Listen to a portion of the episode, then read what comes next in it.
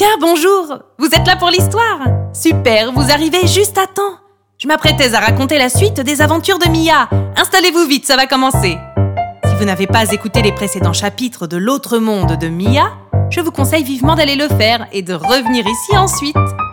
Pour ceux qui l'auraient oublié, voilà ce qui s'est passé jusqu'ici.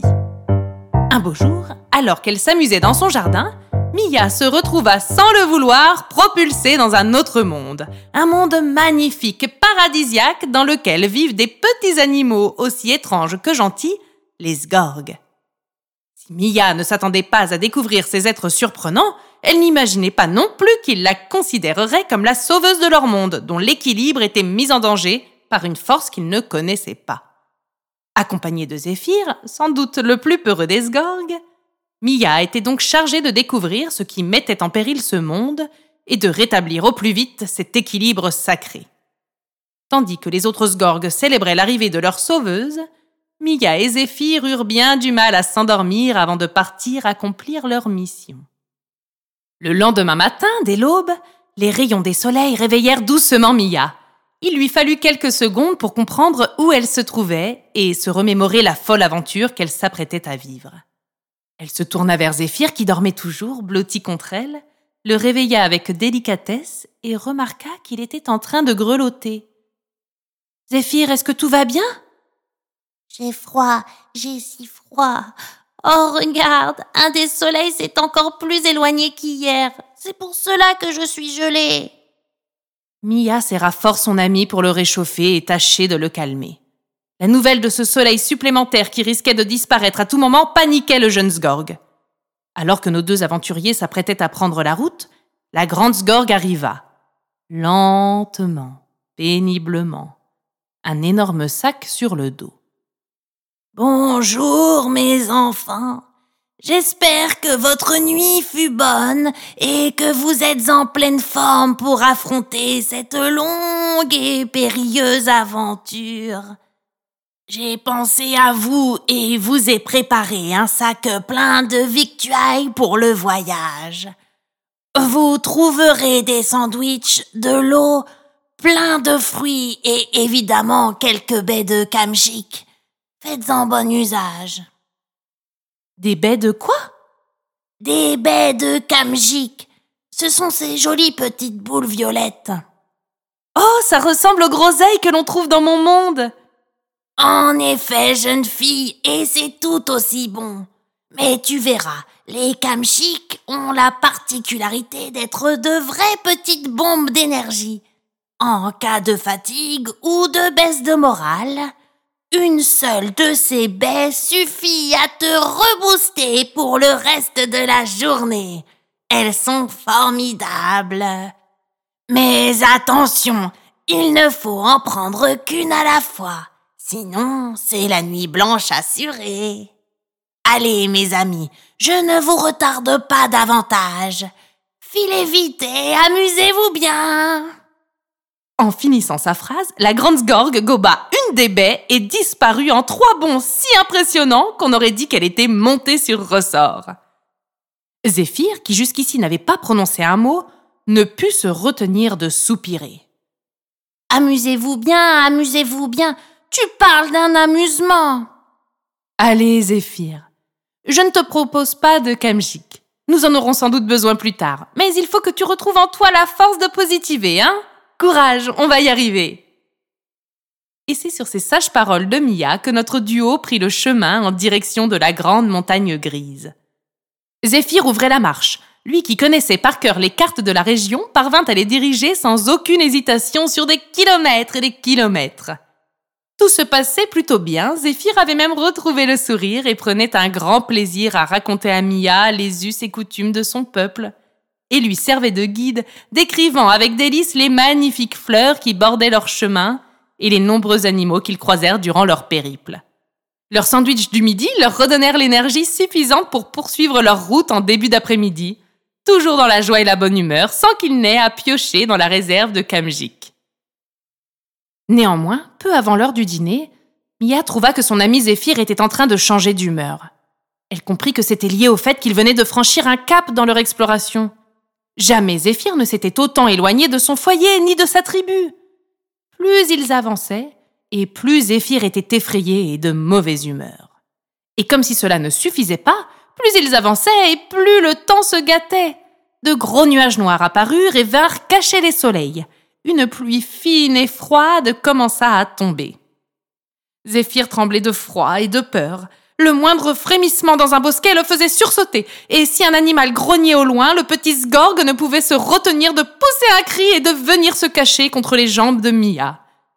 Il se mit d'ailleurs à marcher uniquement entre les pieds de la jeune fille, ce qui n'était évidemment pas pratique, ni pour l'un ni pour l'autre. Aïe Zéphyr, fais donc attention, tu as encore failli me faire tomber. Et toi, dis donc, tu pourrais faire attention également. Tu écrases mes petites pattes. Ça me fait un mal de Merling. Un mal de quoi? De Merling Mais tu m'écoutes ou pas quand je te parle? Les Merlings sont des bêtes qui ressemblent à ton copain poilu, Tim, là, ton chien. Eh bien, tu peux dire de moi, dis donc. Ce sont des chiens, monsieur mauvaise humeur, pas des chiens. Tu pourrais m'écouter, toi aussi. La pluie se mit soudain à être de plus en plus forte, le vent se leva lui aussi, et en à peine quelques secondes, nos deux amis se retrouvèrent trempés de la tête aux pieds. Zéphyr se mit de toute évidence à faire la tête à Mia, il lui tourna le dos et croisa ses pattes en signe de mécontentement. Tu n'as qu'à bouder, je vais me débrouiller pour installer le bivouac toute seule, puisqu'apparemment il n'y a qu'une personne de raisonnable ici. Zéphyr rugit de colère, exactement au même moment que le tonnerre se mettait à gronder au loin. Mia sursauta et se mit à regretter sa présence ici. Sa famille commença à lui manquer, et sa maison aussi. C'est alors qu'elle réalisa que Zéphyr ressentait sans doute la même chose, sauf que lui devait en plus faire face à la peur de voir son monde tout entier être détruit. La jeune fille regretta d'avoir été si dure avec le petit Sgorg, et était sincèrement désolée de l'avoir visiblement blessé. Elle se dit qu'il faudrait qu'elle rattrape vite ses erreurs, mais avant toute chose, elle aurait voulu réussir à monter cette fichue tente. Sauf qu'elle ne parvenait même pas à ouvrir le sac qui la contenait. Même si elle comprenait la tristesse et la peur de Zéphyr, Mia ne pouvait pas se retenir de lui en vouloir de la laisser seule avec cette tante qui ne ressemblait en rien à ce qu'elle connaissait dans son monde, sous une pluie battante qui plus est. Elle s'adressa soudain à Zéphyr, agacée. Dis donc, tu pourrais quand même m'aider? C'est pour ton peuple et toi que je fais tout ça, je te signale. Hmm. Mais tu ne l'as même pas dit. Hein? Dis quoi? Que tu étais désolée. Tu l'as pensé, mais tu ne l'as même pas dit. Si tu as entendu que je le pensais, alors tu sais que c'était sincère. Pourquoi veux-tu donc que je le dise? Parce que... Parce que ce n'est pas pareil. Zéphyr, je suis désolée. Là, tu n'es pas sincère. Mais puisque tu l'as entendu dans mes pensées que tout à l'heure j'étais sincère. Ce n'est pas pareil. Voyant la situation s'envenimer, Mia prit le temps de se calmer, respira profondément et dit au petit Sgorg. Zéphyr, je suis sincèrement sincère en te disant que je suis sincèrement désolée. Veux-tu bien, s'il te plaît, accepter mes plus plates excuses et m'aider? Excuse acceptée Aussitôt, la pluie cessa, les nuages se retirèrent et les soleils vinrent réchauffer et sécher nos deux amis. Zéphyr installa le sac de la toile de tente devant lui, tapa lentement trois coups le sol de ses petites pattes avant, tout en clignant bizarrement des yeux. Il se mit à claquer sa langue et produisit des sons très étranges, des sortes de grognements entrecoupés de petits cris. Mia se demanda inquiète ce qui arrivait à son amie, et alors qu'elle s'apprêtait à se jeter sur lui pour l'aider, la tente se mit soudain à scintiller. Elle s'éleva dans les airs et se construisit seule sous les yeux ébahis de la jeune fille. Allons nous coucher, Mia. Je crois que nous l'avons bien mérité. Et demain, dès les premières heures du jour, il nous faudra nous rendre dans le marais de l'horreur et trouver un moyen de le traverser. Mia, toute tourneboulée par ce qu'elle venait de voir, ne se fit pas prier et s'installa sur un des deux lits de camp qui occupaient la tente. Toutes ces émotions avaient épuisé nos deux amis qui s'endormirent à peine furent-ils allongés. Après une bonne nuit de sommeil, pendant laquelle Zéphyr était rapidement venu rejoindre Mia pour dormir de nouveau blotti contre son cou, nos valeureux héros avaient retrouvé tous les deux le sourire et se sentaient d'attaque pour traverser cet horrible marais qui se trouvait à quelques heures à peine de marche de leur campement. Mia, ayant tiré les leçons de la journée de la veille, proposa à Zéphyr de le porter sur ses épaules. Ainsi perché, il était rassuré et pouvait en toute tranquillité consulter ses cartes et manipuler ses appareils d'explorateur. Des sortes d'étranges boussoles, compas et longues vues en tout genre, qu'il utilisait pour se repérer durant leur périple. Mia était fascinée de voir à quel point Zéphyr était doué dans son domaine. Puis elle se dit qu'il était dommage que son talent soit gâché par son immense frousse. Entendant ces pensées à la fois flatteuses et légèrement vexantes, le petit Sgorg ne put s'empêcher d'admettre qu'elle avait raison pour la frousse. Mais c'était plus fort que lui, il était peureux et ne pourrait jamais rien faire contre cela, malheureusement. Après deux petites heures de marche, Mia se rendit compte qu'une horrible odeur semblait s'intensifier peu à peu. Euh, Zéphyr, est-ce que toi aussi tu sens cette puanteur? Oui, bien sûr, mais je n'osais rien dire. Euh, je pensais que peut-être, euh, comment dire, euh, que tu n'y étais pas pour rien, disons. Zéphyr, enfin Oh, regarde, on y est C'était ça l'odeur, c'était les marais Mia s'approcha prudemment, elle sentait sous ses pieds que le sol était détrempé et qu'elle risquait de s'enfoncer dans le marécage. Elle repéra au loin une barque et se dirigea dans cette direction. Elle progressait lentement, jusqu'à ce qu'elle découvre que ce qu'elle prenait pour un gros rocher près de la barque était depuis le début un vieillard assis en tailleur.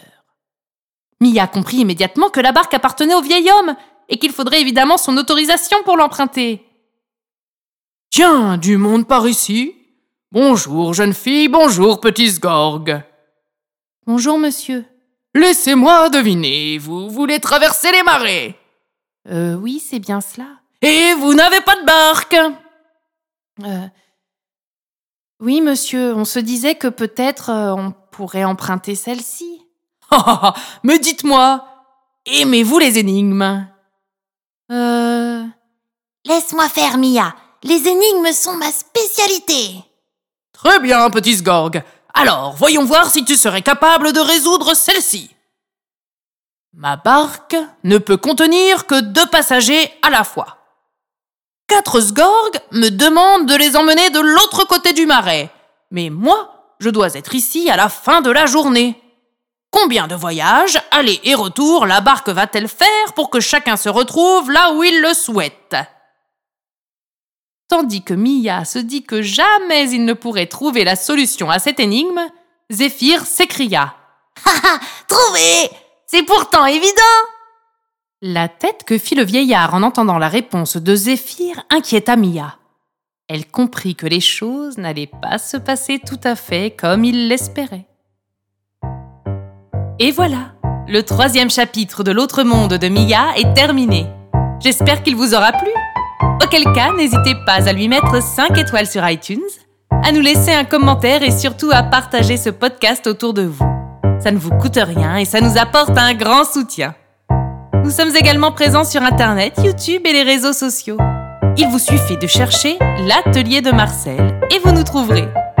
N'hésitez pas à nous y rejoindre, nous vous réservons de chouettes surprises. À ce propos, les enfants, avez-vous résolu l'énigme du vieil homme à la barque? Si oui, filez vite sur notre page Facebook ou sur notre site WordPress, l'atelier de Marcel, pour m'envoyer votre réponse. Je vous donne rendez-vous la semaine prochaine, mercredi à 14h, pour une toute nouvelle histoire. D'ici là, portez-vous bien. Bien à vous.